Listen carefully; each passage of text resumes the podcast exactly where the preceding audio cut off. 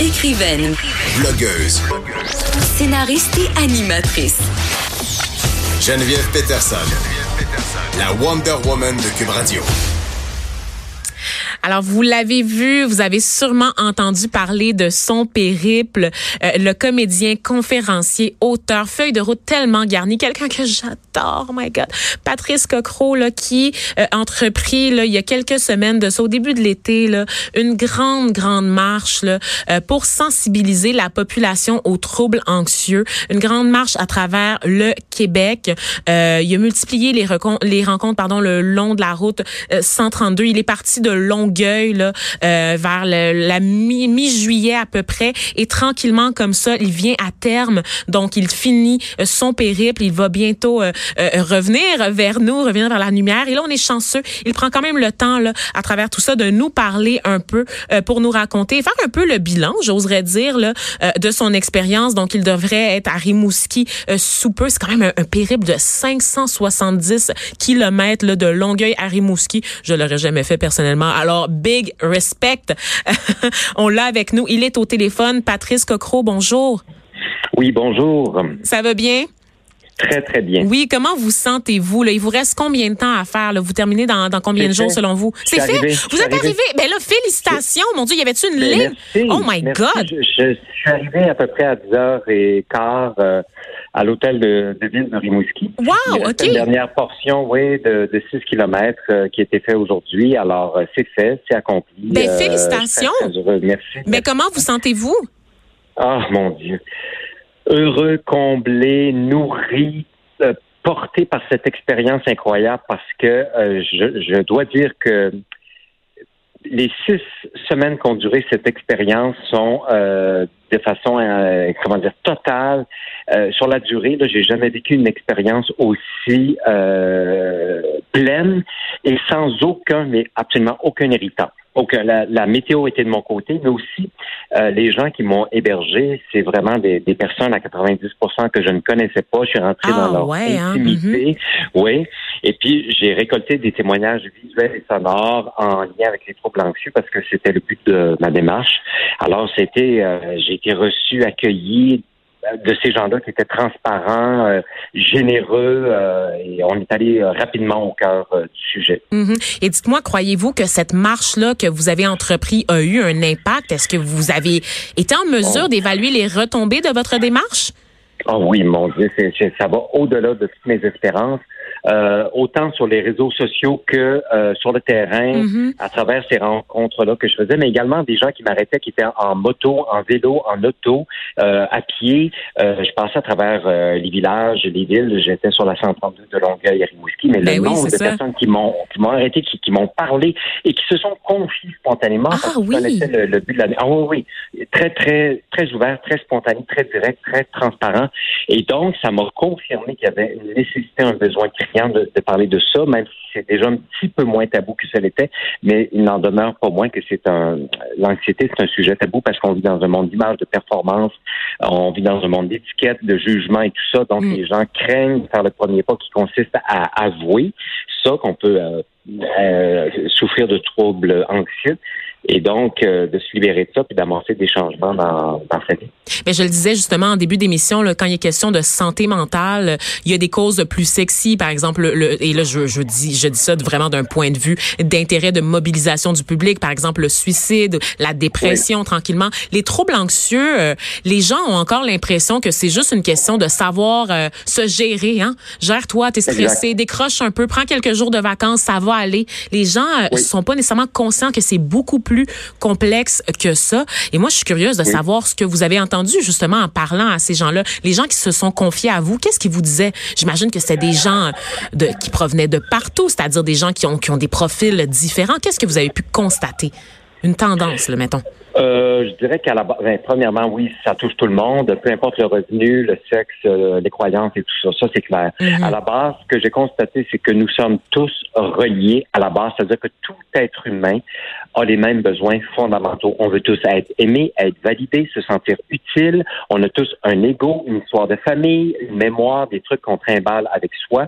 Et ça, ça nous relie tous. Par ailleurs, on est la plupart des gens, à cause du fonctionnement de notre société qui est polarisée, ben, on est chacun dans nos petites boîtes, on est cloisonné, on est séparés. Euh, cette crainte de ne pas être dans le coup, de, de, de, vieillir, de la mort et tout ça, ça, ça tout ça participe souvent d'une obsession de résultats, de, d'être dans le coup, d'être jeune, d'être euh, que tout est beau et le fun, mais ça c'est du vernis. On sait très bien que la réalité, euh, au-delà de la page couverture du livre, parce que je, je fais souvent le parallèle avec un livre, c'est-à-dire ah tout être humain, mm-hmm. tout être humain est un livre dont on ne voit que la couverture, mais derrière ça, il y a plein de chapitres, il y a plein d'histoires, et c'est ce que j'ai pu constater sur le terrain. Donc, il y a beaucoup, beaucoup de gens qui souffrent de troubles anxieux, que, ça se manifeste de toutes sortes de façons. tout à coup, il y, a, une chute, un effondrement, une fatigue, un épuisement, une, une incapacité de, de, continuer à fonctionner. Donc, des remises en question que ça implique, une séparation, un déménagement, un changement d'orientation professionnelle, peu importe.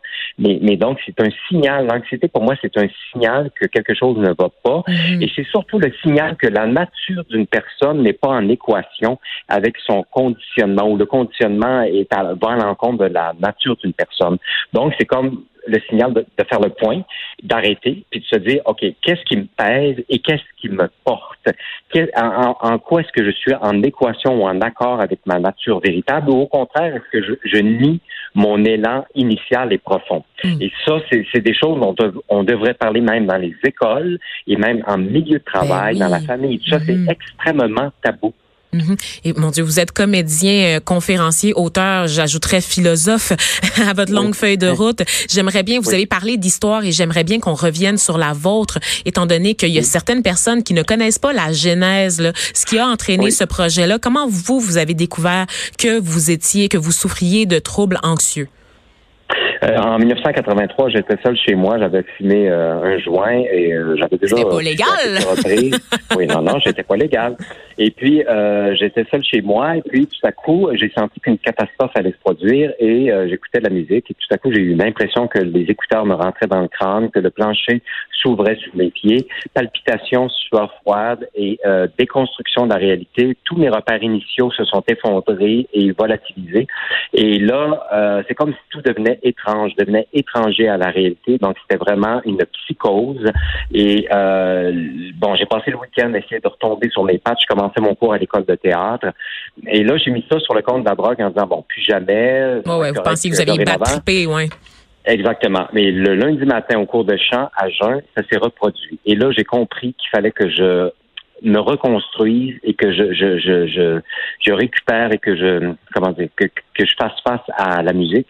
Et c'était extrêmement long, c'était chaotique comme parcours de guérison euh, pour retrouver l'équilibre et tout ça, c'était euh, en dents tout ça. Je suis allé beaucoup dans les extrêmes pour retrouver le centre, l'équilibre, donc euh, chuter, se relever, euh, expérimenter. En fait, j'ai toujours considéré ma vie comme euh, comme un laboratoire dont j'étais à la fois l'expérimentateur le, et l'observateur. Alors, j'ai à la fois plongé dans les, expériences en même temps, je me suis donné du recul, donc un espace, une mise en, perspective pour nommer en mots et en images ce qui m'arrivait. Et euh, donc, euh, graduellement, à mon rythme, j'ai, je me suis désensibilisé et j'ai, appris à nouveau à prendre le métro, à prendre l'ascenseur, à prendre l'avion. C'était très éprouvant. Et j'ai même sauté en parachute il y a deux ans. Wow. Est-ce que vous croyez que votre statut d'acteur vous a rendu plus sensible, plus à l'écoute des messages que vous envoyez votre corps et votre esprit? Parce que moi, je me dis, pour quelqu'un là qui travaille, là, euh, qui a la routine métro, dodo, boulot, qui travaille du 9 à 5 dans une tour à bureau, qui a pas le temps nécessairement de connecter euh, avec soi, c'est peut-être plus difficile ce constat-là. C'est plus difficile de reconnaître qu'on a un problème. Euh, peut-être, mais euh, je ne saurais pas trop quoi vous répondre à ce sujet-là. Mais comme acteur, c'est sûr que je suis hypersensible, mais, mais peu importe parce que j'ai vu des gens de toutes sortes de milieux professionnels qui sont hypersensibles également. C'est sûr que mon métier d'acteur m'a permis de ventiler, d'aérer, d'apprendre à respirer, à regarder quelqu'un en pleine face dans les yeux. Donc, je suis allé. Euh, la raison pour laquelle je suis allé dans ce métier-là, alors que j'étais timide, comme souvent ça arrive chez les acteurs, j'étais même, je me cachais, je longeais les murs, mais j'ai appris à face à me tenir debout, à respirer, à me bon, c'est ça m'a outillé, autrement dit, tout ça. Et euh, ça m'a aidé à, à, faire face.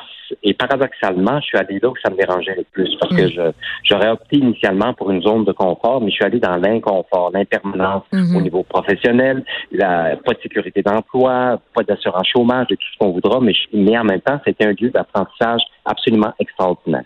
Et moi, j'ai le goût de vous parler d'un autre tabou, euh, Monsieur Cocro, parce que je suis moi-même, euh, je souffre moi-même de troubles anxieux et ça m'a pris du temps pour le réaliser.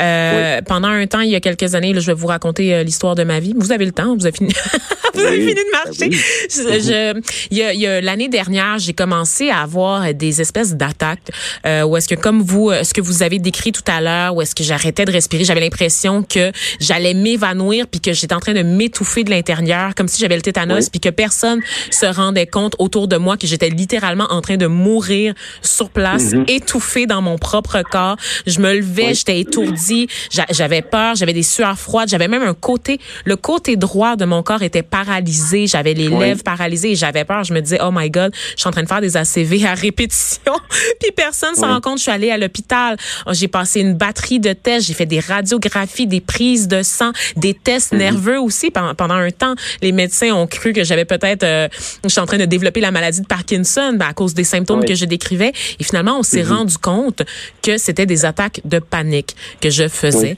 Et euh, mhm. moi, ce qui m'a aidé, au-delà le fait d'en parler, c'est la médication. Et ça, c'est un tabou aussi. Donc, le fait de prendre des médicaments pour aider avec l'anxiété, pour aider à gérer l'angoisse quotidienne. Vous, votre rapport à la médication, c'est quoi? Est-ce que, est-ce que je vais trop loin? Est-ce que je peux en parler avec vous? Non, non, non, il n'y a, y a, pas de problème. Moi, je n'ai pas pris de médication. Euh, j'ai, j'ai choisi, en tout cas, à l'époque, euh, j'ai développé des outils dont je disposais. J'ai, j'ai, j'ai tantonné un peu tout ça. Euh, mon métier m'a aidé, tout ça. J'ai, mm-hmm. il y a quelque chose en moi, une qui m'a dit, bon, essaye, tente l'aventure par toi-même, en te documentant, en expérimentant, en, en allant dans, dans les extrêmes et tout ça. Puis, graduellement, ça a fonctionné. Si ça n'avait pas fonctionné, j'aurais opté pour une autre avenue. Mais j'ai tenté cette avenue-là ben et ça a fonctionné. Puis je me dis, je vais être très, très clair, euh, je pense qu'il y a autant de voies de guérison qu'il y a d'individus. Donc, je pense que c'est à chacun aussi à magasiner ou à choisir à travers euh, les différents outils qui s'offrent à la personne, euh, différentes avenues pour, pour retrouver l'équilibre et se sentir bien. Il y a de, la médication, du suivi psychologique, il y a de la respiration, la méditation, il y a, il y a de la création, il y a, il y a toutes sortes d'avenues qui peuvent aider à, à, se déployer, à retrouver son espace et tout ça. Donc, j'invite les gens à explorer ça parce que je, je dirais, en tout cas, ça c'est mon point de vue, qu'une des pires avenues, c'est de tout mettre euh, ses œufs dans le même panier, puis euh, de se référer à un, un, type de modèle uniquement. Mm-hmm. euh, parce que ça, ça peut être, on peut, euh, comment dire, euh, on peut créer de la dépendance. Ben oui. puis, donc, c'est bien de diversifier ses ces avenues de guérison et pour retrouver l'équilibre. Ça, c'est très important. C'est ce que je pense. Ben oui, absolument. Et là, je parle de médication, puis je veux pas dire que c'est la solution à tous les problèmes, parce qu'évidemment, mon médecin m'a mis en garde et je suis contente d'être accompagnée par des bons professionnels de la santé quand c'est possible, hein, parce qu'on sait qu'il y a un problème d'accessibilité au Québec quand il est question de santé mentale. Mais lorsqu'il est possible d'avoir un professionnel, je vous le dis, ça vaut la peine de faire les démarches, parce qu'évidemment, la médication, c'est aussi accompagné de changements dans les habitudes de vie, que ce soit d'incorporer le sport notamment euh, à sa vie, euh, parler aussi, aller en thérapie, donc consulter. Euh, donc tout ça fait partie d'un régime en fait. C'est pas juste la petite pilule qui est la solution miracle. Donc c'est toujours important, comme vous l'avez dit, de magasiner pour trouver quelle est la meilleure solution pour nous. Et ça se fait par effet erreur, par essai erreur aussi. Hein. Il faut pas oublier ça. C'est pas parce qu'on va voir le médecin une fois puis qui nous suggère quelque chose puis que ça marche pas que c'est fini. ça veut dire qu'il faut essayer d'autres oui, c'est un laboratoire, la vie. De toute façon, la vie sur Terre, moi, je, c'est un laboratoire. On expérimente. tout le monde a la capacité de se déployer ou de rayonner ou de se sentir bien, tout comme de souffrir. Je veux dire, la souffrance, c'est tout le monde va connaître ça, ou, les entraves, ou la frustration, ou bon, l'amour, ou la joie. En tout cas, il y a tout un spectre. Et donc, c'est un laboratoire pour moi. Pour, euh, moi, je me dis, ben, explorons, puis explorons surtout. C'est un retour à soi hein, aussi à travers mm. euh, les épreuves, puis l'anxiété. Pour moi, c'est un signal de revenir à soi. Moi, euh, je vous dirais que j'ai eu je constate ou je réalise après coup que j'ai bien plus peur de la vie que de la mort. Oui. Même j'accompagne des gens en soins palliatifs. J'ai commencé, euh, j'ai eu une formation. Euh, j'ai pas de mérite, j'ai pas peur de la mort. J'ai vu mon père dans une boîte avant l'incinération. J'ai pas peur de la mort, donc j'ai bien plus peur de, j'ai eu bien plus peur de la vie. Mm-hmm. Puis euh, donc c'est ça, je me dis, ben, la peur de soi, la peur de sa force, la peur de sa puissance, la peur du vide. Tu sais, je me dis, c'est toutes des avenues dont on parle peu, mais la peur du vide, alors que 90 de la réalité est faite de vide. Hmm. Entre les atomes, entre les planètes, c'est du vide. C'est parce qu'on a soif de contrôle. on veut ben contrôler ce qui se passe. C'est ça, exactement. Puis il y a une différence majeure entre euh, la maîtrise et le contrôle. C'est deux choses. les personnes les plus contrôlantes sont celles qui maîtrisent le moins leurs pensées. Hmm. Vous remarquez ça. Tant de sagesse. oui, ça, c'est ça. il y a une différence entre la sécurité et la liberté également, entre l'apparence et la transparence. En tout cas, c'est toutes des choses euh, dont je parle en conférence. Mais c'est vraiment des, grands axes, des grandes, euh, des grandes avenues qui se sont dégagées avec le fil du temps. Puis je me dis, ben, euh, pour retrouver le, comment dire, la synthèse de tout ça, puis un espace de liberté, puis de, une latitude, ben, encore faut-il euh, se, se, mettre le, pied, puis la jambe, puis le corps dans plonger dans, dans l'expérience pour ensuite apprendre, puis faire des choix. Mm-hmm. Et là, euh, Monsieur Patrice Cocro, vous avez marché, vous avez été accompagné tout au long de votre marche.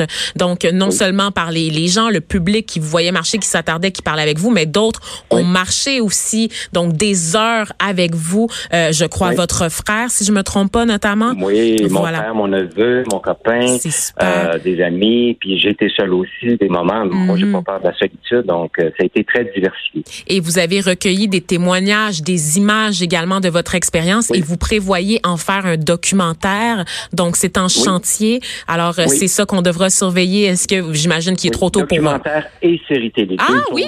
Ah, d'accord. Oui, oui, oui, oui c'est ça. Puis il y a, y a, en tout cas, peut-être projet de livre aussi, j'ai une idée. En tout cas, il y a, y a beaucoup de choses qui m'animent. Euh, je dois dire que personnellement, j'ai 12, 13 projets en chantier, outre mon métier d'acteur, parce que je continue à être acteur, j'ai des projets, j'ai la, mise en scène et tout ça. Beaucoup de choses m'attendent.